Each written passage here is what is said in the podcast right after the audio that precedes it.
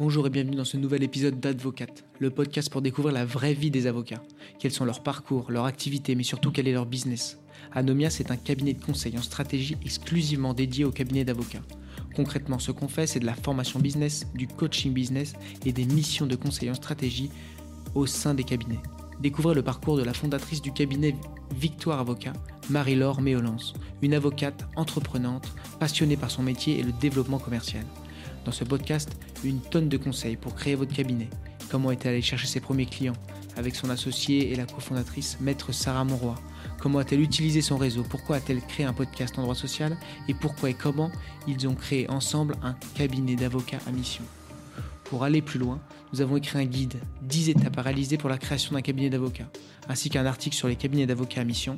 N'hésitez pas à aller lire ces contenus que vous retrouverez en description. Belle écoute. Alors bonjour Marie-Laure.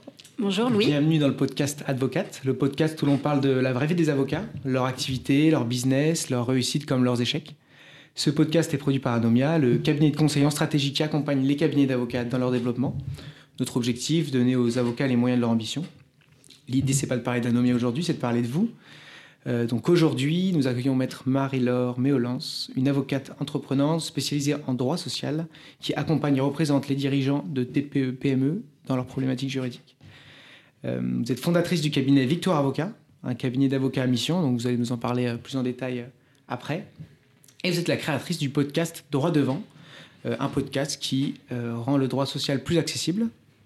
Est-ce que je me trompe? Non, vous avez tout juste jusqu'à présent. Vous faites beaucoup de choses et l'idée donc c'est de faire une petite rétrospective de ce que vous avez fait jusqu'alors, de partir dans le détail. La première question c'est toujours la même. Marie-Laure, qui étiez-vous avant de devenir avocate euh, alors, euh, merci de me recevoir, Louis. Euh, avant de devenir avocate, je vivais dans le, enfin à Paris en tout cas, je vivais dans le sud de la France, où je suis née. C'est là-bas aussi que j'ai intégré l'école des avocats du barreau du Sud-Est. Donc, c'est là-bas que j'ai finalisé ma, ma formation d'avocat.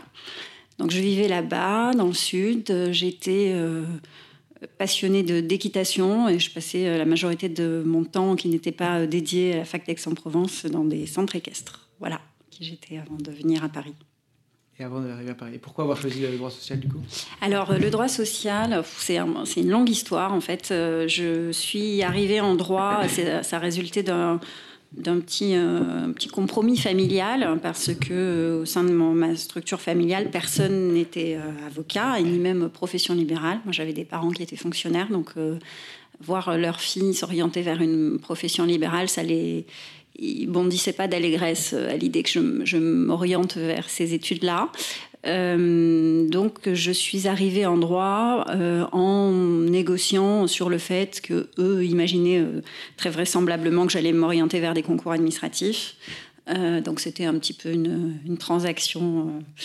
voilà. Et puis finalement, ben, au fil des études, il est devenu clair pour tout le monde que les concours administratifs, ça ne me passionnait pas des masses. Et donc, je me suis orientée vers cette profession à l'issue de plusieurs stages qui m'ont convaincu que c'était là que j'avais envie d'aller. Top. Et du coup, alors, on va direct, je pense, rentrer dans le vif. Mhm. Euh, l'idée, c'est c'est de vraiment partir sur vous, ce que vous avez fait et ce que vous avez mis en place. Vous avez fondé un cabinet qui s'appelle le cabinet Victoire Avocat. Donc vous êtes 12. Oui, on est une douzaine aujourd'hui. Une douzaine. Mhm. Pourquoi avoir créé votre cabinet? Et, euh, et ensuite, on ira dans le détail sur comment vous le managez, qu'est-ce que vous avez mis en place pour trouver du client, D'accord. etc. Ok. Alors, je l'ai cofondé, ce cabinet. Je l'ai cofondé en 2016 avec une, euh, une amie euh, qui, euh, initialement, que j'ai rencontrée au cours de, de, mon parcours dans un des cabinets où j'ai été collaboratrice, qui s'appelle Sarah Monroy. et donc, on se connaissait depuis plusieurs années. On avait été collaboratrice au sein du même cabinet en 2012. Et euh, on a toujours gardé le lien. On est devenus euh, amis suite à cette rencontre professionnelle. Et il se trouve qu'en 2016, euh, alors qu'on était toujours en contact toutes les deux, moi j'ai vécu une, un, épisode un peu désagréable dont j'ai parlé récemment sur LinkedIn et qui m'a fait prendre conscience aussi que j'étais pas la seule finalement à l'avoir vécu.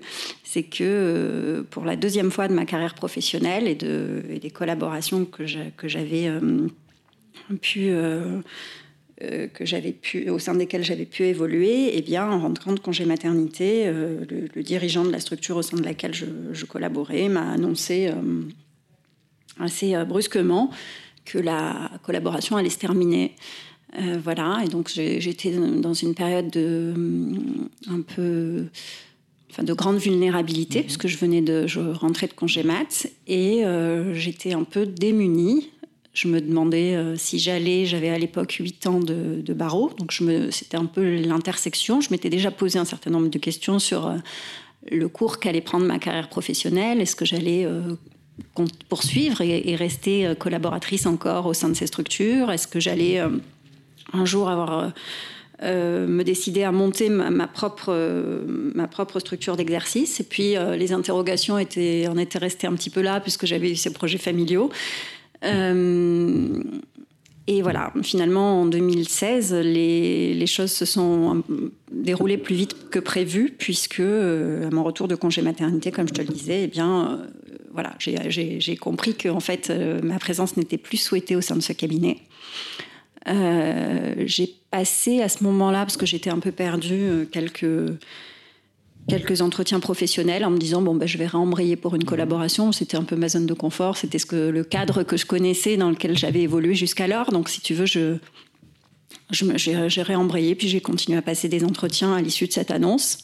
En fait je me suis rendu compte que j'étais plus du tout euh, dans euh, l'état d'esprit euh, que ça nécessitait, c'est-à-dire qu'il y avait trop de, trop de choses que je subissais et que j'avais plus envie de cautionner. Mmh. La culture du présentéisme notamment, le fait qu'il fallait euh, il fallait être là pour montrer qu'on était là. Et ça, c'était un, vrai problème pour moi, tu vois.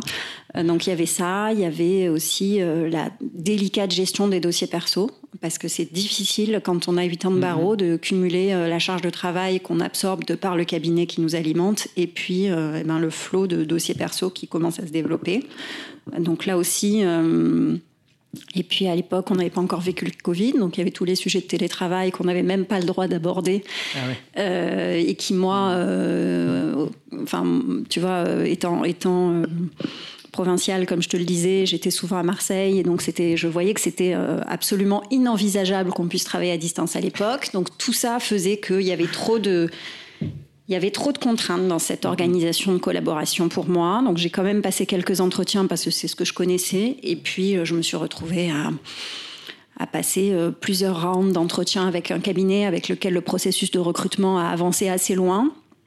Et euh, jusqu'à ce que j'ai une offre de collaboration en main qui était sur un cabinet prestigieux avec une rétrocession très confortable et et, que face à, face à, à l'imminence de la signature de ce document contractuel, je me dise mais en fait j'ai plus du tout mmh. envie de ça quoi. Et je et, et, là, je suis pas en train de le faire pour les bonnes raisons. Donc, j'avais la chance à l'époque d'avoir souscrit euh, ce qui, je crois, n'existe plus aujourd'hui, euh, mais c'était une, une, assurance perte de collaboration.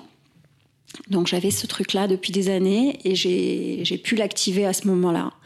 Et ça m'a donné un peu d'air pour me dire, ben voilà, je, je, me prends les six mois euh, couverts par cette assurance pour essayer de, de voir ce que ça peut donner. J'avais euh, donc cette, euh, cette amie Sarah dont je t'ai parlé tout à l'heure, qui à l'époque vivait un peu le même, les mêmes réflexions, on était un peu au même stade des réflexions que moi. Et donc on s'est on s'est lancé toutes les deux ensemble dans l'aventure à ce moment-là et on a cofondé Victoire. C'était donc en, en avril 2016. Et donc vous avez commencé que toutes les deux? On a commencé toutes les deux, exactement. Mm. Alors, je vois que Julien, maître Julien Lombard, a rejoint ensuite. Exactement. Comment ça s'est passé? Vous avez vous avez d'abord commencé toutes les deux, vous avez recruté du monde. Alors on a commencé. De votre Comment vous avez fait tout ça? Exactement, on a commencé toutes les deux. Euh, on a commencé toutes les deux. D'abord, euh, on était sous-locataires euh, dans des bureaux d'avocats au conseil, donc ça a duré quelques mois. Et puis ensuite, on a pris, on a pris des locaux toutes les deux et on a eu, on a recruté d'abord des stagiaires. Ensuite, on a eu une de nos premières stagiaires alternantes qui est finalement devenue quelques temps plus tard une, la première, une des premières collaboratrices du cabinet. Ensuite, on a été rejoint par d'autres par d'autres avocats. Donc, on a on a commencé à faire notre chemin comme ça. Et puis, euh, au fil des années, donc Julien est arrivé, je crois, en 2020. Euh, parce qu'il était dans un dossier euh, adversaire de, ça, enfin adversaire. En fait, ils étaient tous les deux sur une session de fonds de commerce. Mhm. Donc elle, elle conseillait le, le cédant à l'huile cessionnaire et du coup ils, se sont connus vraiment euh, par le par le, le, biais de, de, cette de cette session de fonds et c'est marrant parce qu'ils ont ils sont très bien entendus tout de suite et à l'issue de la vente eh bien elle me l'a présenté et on a il est venu il a été sous locataire pendant quelques temps et les choses se sont très bien passées entre nous et du coup il a rejoint l'aventure Victoire début 2021 Génial. Donc voilà comment on a, comment on a évolué. Aujourd'hui, on, est, euh, eh ben, on est une douzaine au sein du cabinet en comptant euh, nos euh, trois alternants et stagiaires. Comment vous avez fait du coup, quand vous, déjà toutes les deux et puis aujourd'hui pour.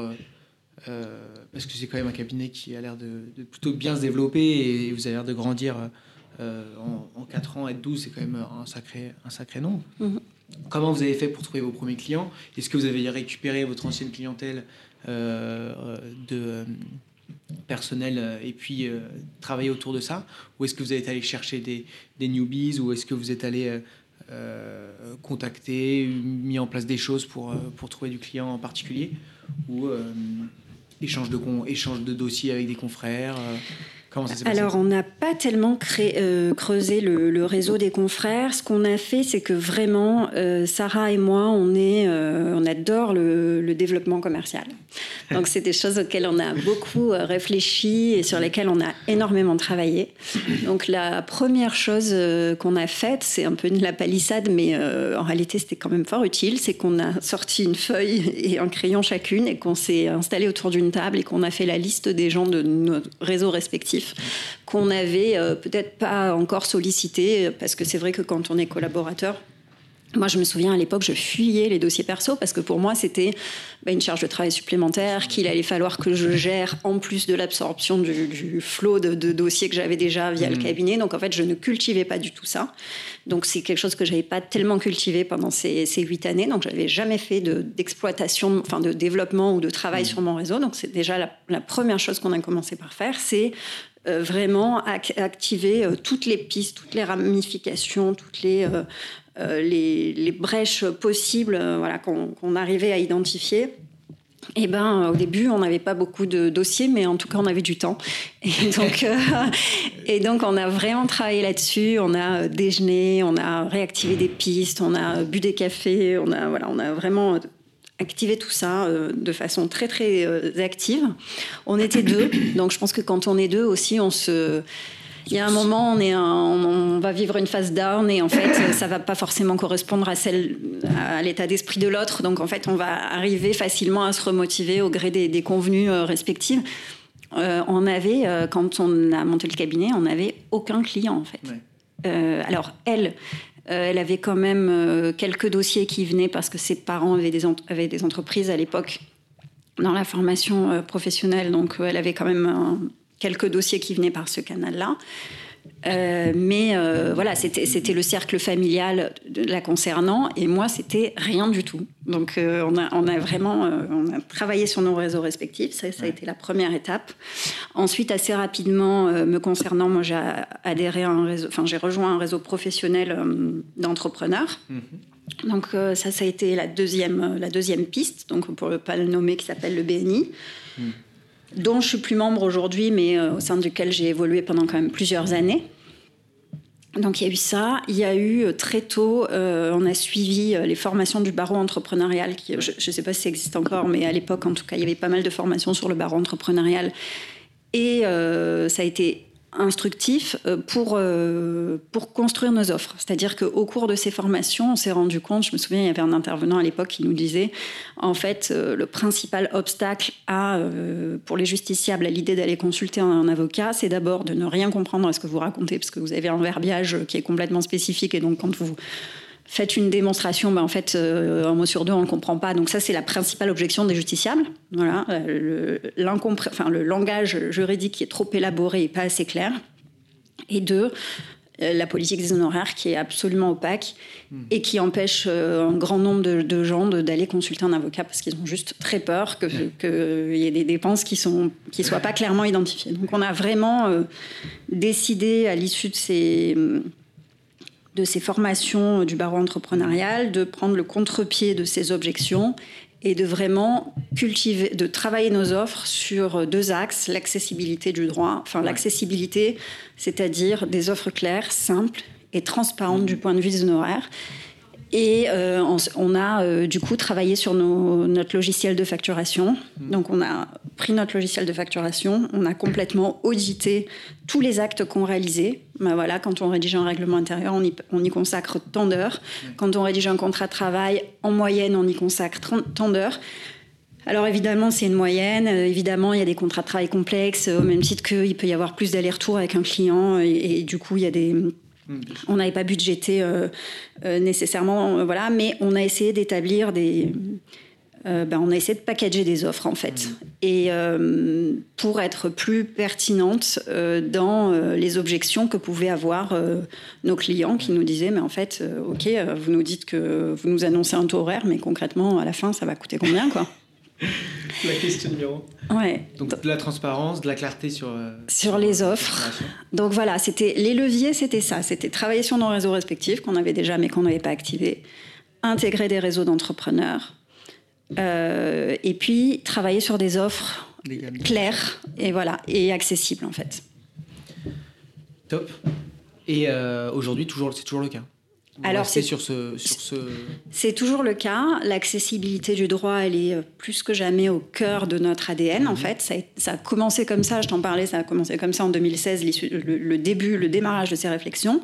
Mais au fil de l'eau, on s'est rendu compte que ça plaisait beaucoup, que les gens venaient vers nous parce qu'on promeuvait en fait. Euh, ces valeurs-là. Mhm. Euh, du coup, qu'est-ce qu'on est allé complètement au bout du processus d'accessibilité en euh, lançant un podcast ensuite, euh, qui a été le premier podcast en droit du travail lancé par un cabinet d'avocats qui s'appelle Droit devant, le droit du travail innovant, qui existe toujours euh, aujourd'hui, voilà, sur toutes les plateformes d'écoute, donc qui est un podcast qui s'adresse majoritairement aux cadres parce qu'on a identifié que ce support-là marchait bien avec les, cadres qui euh, avaient un certain nombre de problématiques. Tu vois, le, un des derniers épisodes, ça concerne euh, le statut du cadre dirigeant, ça peut être une clause de non-concurrence, comment la négocier, euh, comment obtenir sa dispense. Bon voilà, donc c'est vraiment des, des sujets assez pratico-pratiques qui concerne majoritairement les cadres. Donc on a travaillé sur ce support-là qui avant sortait deux fois par mois et qui maintenant sort une fois par mois, euh,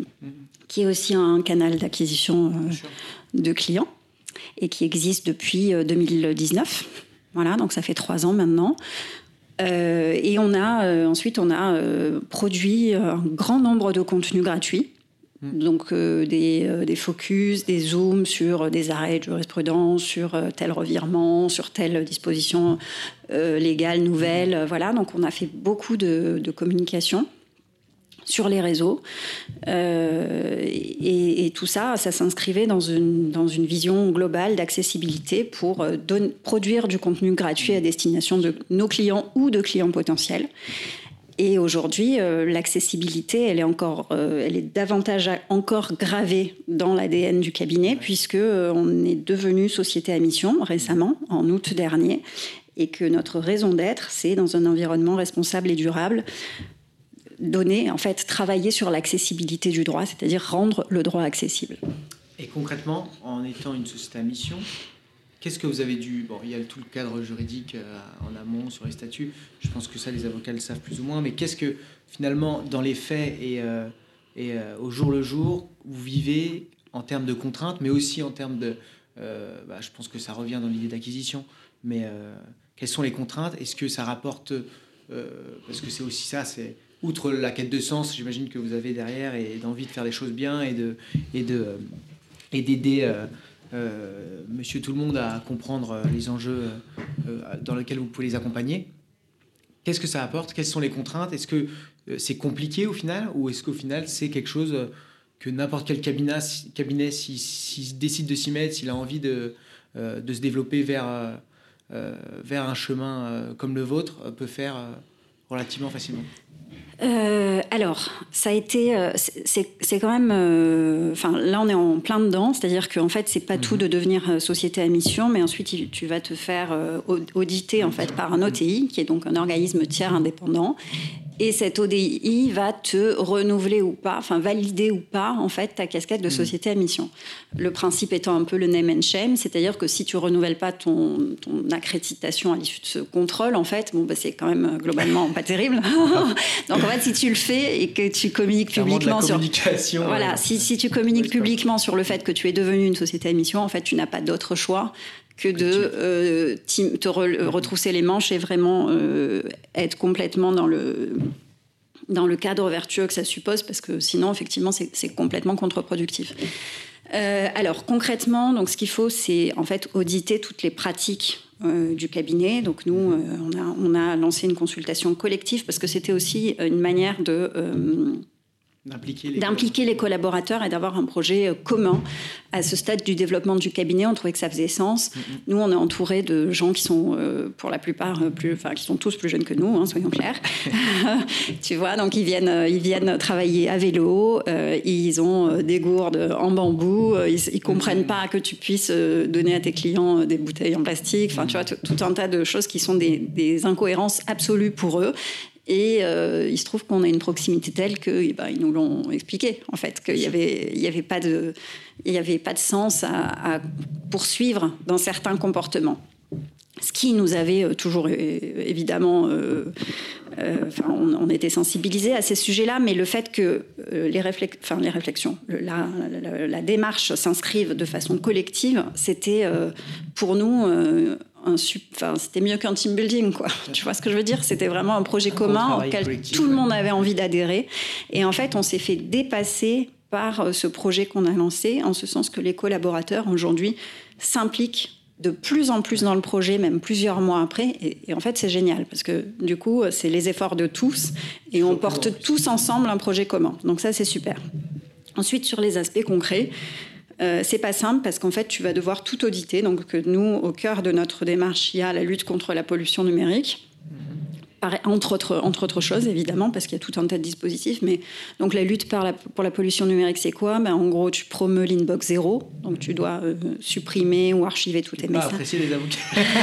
voilà, donc ça. Ensuite, on, là, on est en train de migrer sur euh, euh, un dispositif qui nous permet désormais, enfin, qui permet à nos clients d'importer directement les pièces jointes volumineuses et d'avoir un accès euh, fermés évidemment, mais avec des codes mmh. sur le serveur du cabinet pour qu'ils puissent directement uploader leurs propres documents sans que ça passe par des envois de mails qui soient lourds. Mmh. Donc ça, c'est la deuxième, le deuxième axe. Ensuite, nous, quand on envoie des, pièces, ben, dans la mesure du possible, on fait toutes nos signatures sur DocuSign. Donc voilà, il y a tout un tas de dispositifs qui sont mis en place pour lutter contre la pollution numérique. Mais c'est pas juste un vœu pieux, c'est qu'après tu as un contrôle de quel était le volume de tes mails envoyés avant versus euh, quel est-il aujourd'hui?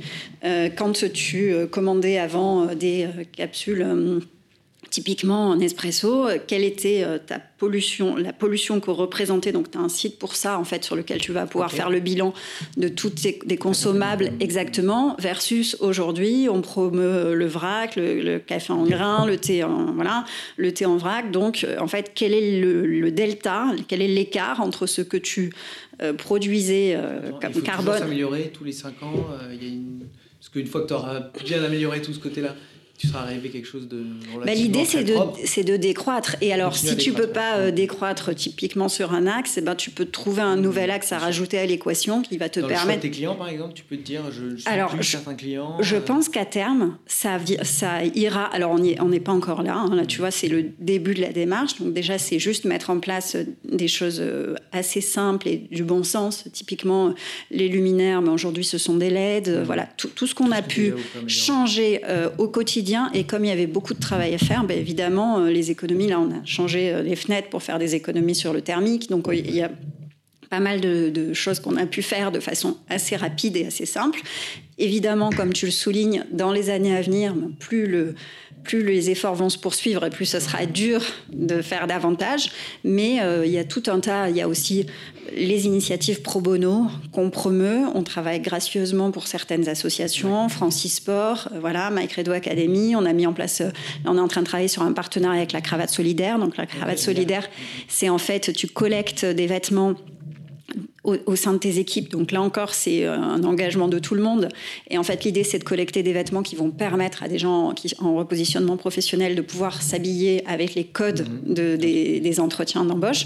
Donc c'est des, des, vêtements qui ont une utilité pour passer des entretiens. Et ensuite, une fois que tu as euh, recueilli les vêtements, ben, tu aides ces gens en repositionnement professionnel à euh, maîtriser, enfin, essayer de, de, bien se présenter lors d'un entretien d'embauche, d'essayer de, de, répondre de façon claire aux questions qu'un employeur potentiel peut leur poser. Donc, il y a du temps qui est investi comme ça euh, sur ces associations-là. Donc, il y a tout un tas d'initiatives. Et puis après, il y a des choses qu'on a envie de lancer et qu'on n'avait pas euh, initiées au, départ. En fait, là, tu vois, on a une collaboratrice qui s'appelle Manon. Ça fait deux mois qu'elle est en négociation avec un, un organisme de, euh, qui fait de, comment ça s'appelle les chiens d'aveugle là tu sais de l'assistant. exactement. Et euh, pour euh, essayer d'avoir un, chien qui viendrait au cabinet enfin c'est elle en fait il, faut un tuteur à ce, chien donc ça serait elle. Et puis le chien pourrait investir les locaux. En fait l'idée c'est de les à ils ont été dressés pendant quelques temps, pendant un an ou deux. Et ensuite, au moment de, juste avant d'intégrer sa famille définitive, il vient être sociabilisé dans un lieu où il y a du passage. Voilà, exactement. Ça va être sympa pour vous aussi. Ouais, ça va être sympa pour nous, mais tu vois, ça, c'est des idées euh, des collaborateurs qui s'inscrivent dans le projet de base que nous, on a lancé et en fait, qui nous font dire que c'est chouette parce que finalement, on a été dépassé par les initiatives de nos, de nos, jeunes, de nos jeunes collaborateurs qui du coup se sont emparés de ce sujet à bras le corps et on s'est rendu compte que c'était c'était chouette parce qu'on le portait tous ensemble finalement. Et donc, est-ce que tu as eu, là, parce que ça fait quand même euh, la gestion de tous ces projets, la gestion du cabinet, euh, la gestion euh, du développement commercial, la gestion du podcast, comment tu arrives à organiser tout ça? Est-ce que tu délègues quelques, pas mal de choses? Est-ce que finalement, c'est finalement vous en sortez et vous dites pas, bah, on va pas tout le temps chercher du client, mais on va on va prendre ce temps de souffler et ce, et ce temps de travailler tous ensemble sur ce projet commun. Euh, voilà, comment vous organisez euh, à l'échelle du cabinet? Alors écoute, on, globalement, on ne peut pas dire qu'on a décidé de s'arrêter parce que là, dernièrement, il y a quelques mois, j'ai intégré un programme avec les SEC. Euh, les SEC est financé intégralement par Goldman Sachs. Donc c'est un programme à destination des entrepreneurs qui sont en phase de croissance et qui veulent recevoir l'appui de cet organisme de formation prestigieux pour mettre en place ce qu'on appelle un plan de croissance et qui vont nous permettre de, d'avoir une démarche encore plus structurée et plus euh, pertinente pour aller euh, démarcher. Euh, bah, aller chercher des nouvelles sources d'investissement pour faire croître le cabinet dans les, dans les mois à venir. Donc là, je suis en plein dans ce, dans ce programme euh, de mentoring qui a commencé en septembre. Euh, donc non, non, on n'a on pas du tout décidé de se mettre en stand-by et de... Bien au contraire. Voilà. on est en train de poursuivre les démarches qu'on a mises en place depuis quelques temps. Euh, comment on fait? Ben, Globalement, on essaye de... Et, on est extrêmement vigilant sur le les collaborateurs qui nous entourent.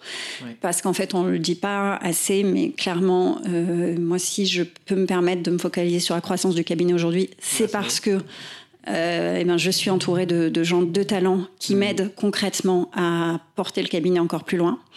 Euh, et que en fait ça c'est sûr que ça suppose d'avoir des gens qui sont extrêmement compétents extrêmement fiables euh, et, si on n'a pas ça, et eh ben en fait, euh, c'est pas possible de faire de la croissance.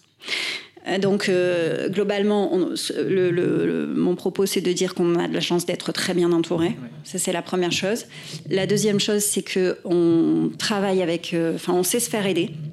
Donc on a un écosystème de, de, de prestats que ce soit en matière de marketing, en matière de mhm. communication. Moi, je vais pas forcément avoir le temps. Tu vois, par exemple, le montage du podcast au début. Au début, le podcast, je faisais tout. J'avais envie d'apprendre aussi. Donc, euh, je, je, voilà, je me suis trouvé les plateformes Zencaster pour faire les interviews à distance. J'avais un, un, logiciel qui me permettait de faire le montage globalement, euh, c'est un truc que j'avais appris. Euh, tu vois, mm. c'est très consommateur de temps, donc c'était bien de savoir le faire. Maintenant, euh, ben, j'ai un prestat qui m'aide sur le mm. montage. D'ailleurs, on a négocié un, partenariat, c'est-à-dire que lui, il peut mettre mes podcasts en ligne sur sa plateforme, en contrepartie de quoi il fait mon montage gratuit. Donc, tu vois, mm, on, on, a réussi, grâce aux liens qu'on a cultivés avec nos réseaux respectifs, à trouver des solutions pour être très bien entouré de prestats qui nous aident sur la construction de nos offres commerciales. Euh, moi, je travaille avec quelqu'un qui fait euh, toutes les campagnes de référencement sur Google AdWords, parce qu'on fait pas mal de Google AdWords aussi. Euh, voilà, donc on, on, délègue ce qui est délégable, même si on a pris le parti d'essayer de se retrousser les manches au début pour savoir faire. Aujourd'hui, on est dans la phase où on délègue quand même certaines missions, celles qui n'ont pas de valeur ajoutée nous concernant en fait, vous, déléguez, vous gardez toute la production et maintenant, enfin, forcément, vous allez garder la production, mm. mais euh, vous essayez de déléguer tout ce qui est market, euh, Exactement. communication et, Exactement. Et, euh, vous, vous réfléchissez quoi pour la suite? Vous réfléchissez même à lever des fonds ou ce genre de choses ou vous... Alors oui, ça fait partie des réflexions. sur les, sur le, les projets que je suis en train de développer dans le cadre du plan de croissance de l'ESSEC, il y a aussi une manière de faire de la croissance avec des offres diffusées encore plus largement et à plus grande échelle qui pourrait nécessiter un financement. Donc on va, on va réfléchir à tout ça. Après, ça n'engage pas uniquement moi, puisque voilà, donc euh, il faut qu'on réfléchisse. C'est un travail que vous faites à plusieurs. Oui, exactement. Génial. On a, fait un on a vu un paquet de choses. Euh, j'ai l'impression que vous faites plein, plein, plein de d'actions marketing et, euh, et vous avez mis en place une stratégie de contenu qui, qui a l'air très efficace. Nous, on, on promet beaucoup ça. vous êtes surtout, c'est ce que vous avez, je pense, bien compris, euh, c'est surtout de vous mettre à la place de votre client et c'est de là que vous allez en tirer euh, vos, euh, vos actions et vos réflexions. Et, et, derrière, bah, forcément, un podcast qui parle à vos clients, ça donne envie de vous contacter. Mm. des contenus gratuits, ça donne envie de vous contacter. c'est vrai qu'on vous faites quand même beaucoup de choses en termes d'expertise. Vous faites du droit du travail commercial, je vois, droit de la franchise. Mais est-ce que vous arrivez, enfin, c'est chaque collaborateur a son a un peu sa branche, ou alors Comment vous faites pour, euh, par exemple, euh, je veux communiquer sur du droit du travail, moi je veux communiquer sur euh, de l'e-sport Comment vous faites pour... Alors on a un calendrier de publication sur les réseaux, voilà, qui est accessible... bien à... organisé. qui est accessible à tous les membres du cabinet. Donc en fait, on a des... notre calendrier de publication sur les réseaux colle avec les statistiques d'utilisation des réseaux. Typiquement, on sait que sur LinkedIn, il y a des horaires de publication qui sont prisés, enfin, qui, où les publications vont mieux marcher et puis c'est euh, duplicable sur tous les, toutes les plateformes. Enfin, je veux dire, Instagram, c'est pas forcément la même chose que LinkedIn, qui n'est pas non plus la même chose que Facebook. Bon voilà. Donc euh, en fait, on a les horaires. Donc euh, ce calendrier est calé, et puis chacun s'inscrit. En gros, prend son prend son tour exactement. Après, ça peut être remanié s'il y a des actus particulières liées à un département ou liées à un, dispositif qui va rentrer en vigueur. Et voilà, quelque chose de brûlant qui fait qu'on bouleverse un peu tout. Mais sinon, globalement, on a un calendrier et chacun se positionne Là, dernièrement, le podcast, ça a toujours été euh, moi qui l'ai animé, euh, mhm. euh, excepté sur les épisodes un peu particuliers de la Société à Mission, où on a co-animé avec Julien et Sarah, mais sinon, c'est moi qui l'ai animé depuis son lancement au début. Et puis là, j'ai une collaboratrice récemment qui m'a dit... Ah ben, j'aimerais bien à mon tour prendre la parole sur le podcast. En fait, je suis très enthousiaste à l'idée que d'autres que moi s'engagent parce que voilà, ça va me libérer de la bande passante, donc c'est très bien et on va voir. Mm. Génial. Donc vous vous organisez pour que chacun puisse euh, parler un peu de ce qu'il fait. Euh. Mm, exactement. Et puis après, comment vous, du coup, j'imagine que de ce fait, vous avez quand même pas mal de, vous n'avez pas de difficultés de recrutement peut-être parce que du coup, vous êtes société à mission.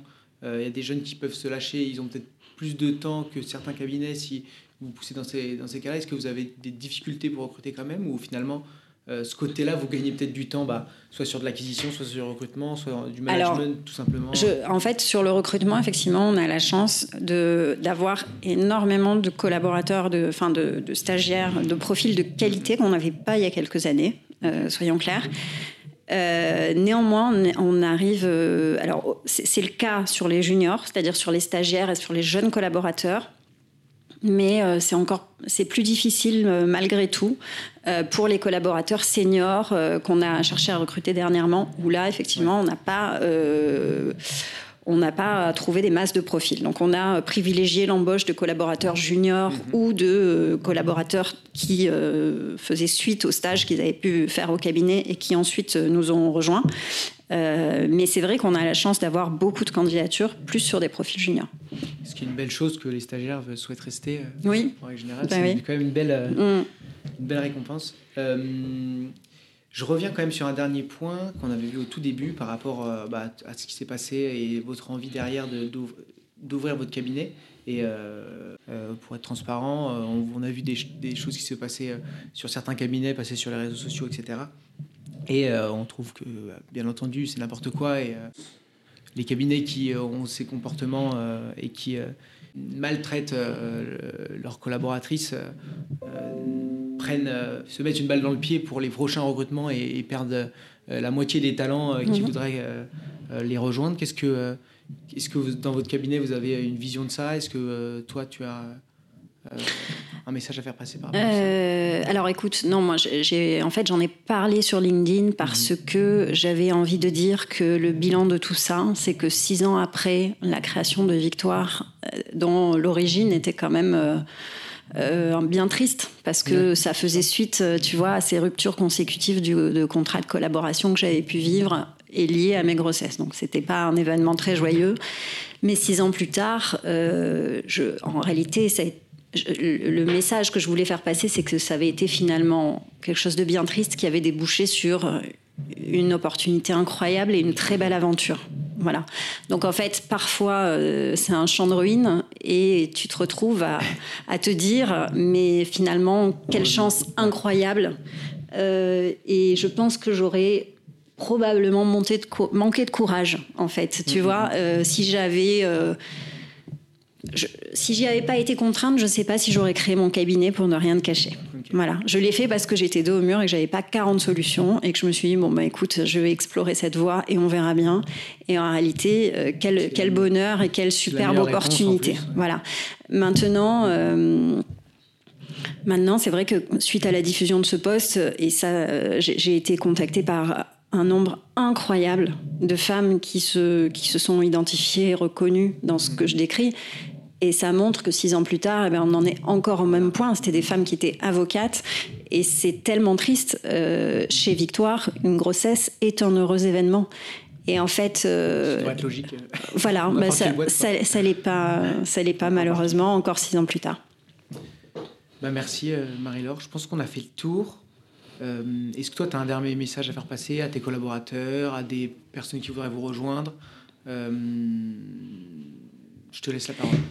Ah oui, alors dans les prochains projets de Victoire dont on n'a pas parlé, là on, est en train de, de déménager, de chercher de nouveaux locaux euh, plus grands que ceux qu'on occupe et qu'on va eh bien, écoute, euh, c'est un, voilà, si, si dans, ton audience, on a des gens qui, cherchent à céder euh, des locaux, euh, on, cherche, tu vois, on n'a pas, on n'est pas, voilà, ça va être 8, 9 ou 17, sans trop de surprise. mais je te parle de ça parce que, en fait, ça va nous permettre aussi d'avoir de, plus de place, d'essayer de, trouver des spécialités dont on pourrait se rapprocher. Mhm. Donc, avis aux fiscalistes ou aux confrères qui exercent en propriété intellectuelle, euh, on va, comme on a fait avec Julien dernièrement, son intégration s'est tellement bien passée qu'en fait, euh, les pistes de croissance de Victoire, dans les pistes de croissance de Victoire, il y a euh, la possibilité de, se rapprocher d'autres confrères dans d'autres spécialités. Génial. Voilà. Eh ben, merci Marie-Laure. Merci à toi, Louis. À bientôt. À bientôt. C'est terminé. Merci pour votre écoute. N'hésitez pas à aller lire nos contenus business que vous retrouverez en description de l'épisode. Un grand merci à Maître Marie-Laure Méolance pour cet échange. Vous retrouverez également un lien vers son site internet et son podcast droit devant en description. À bientôt.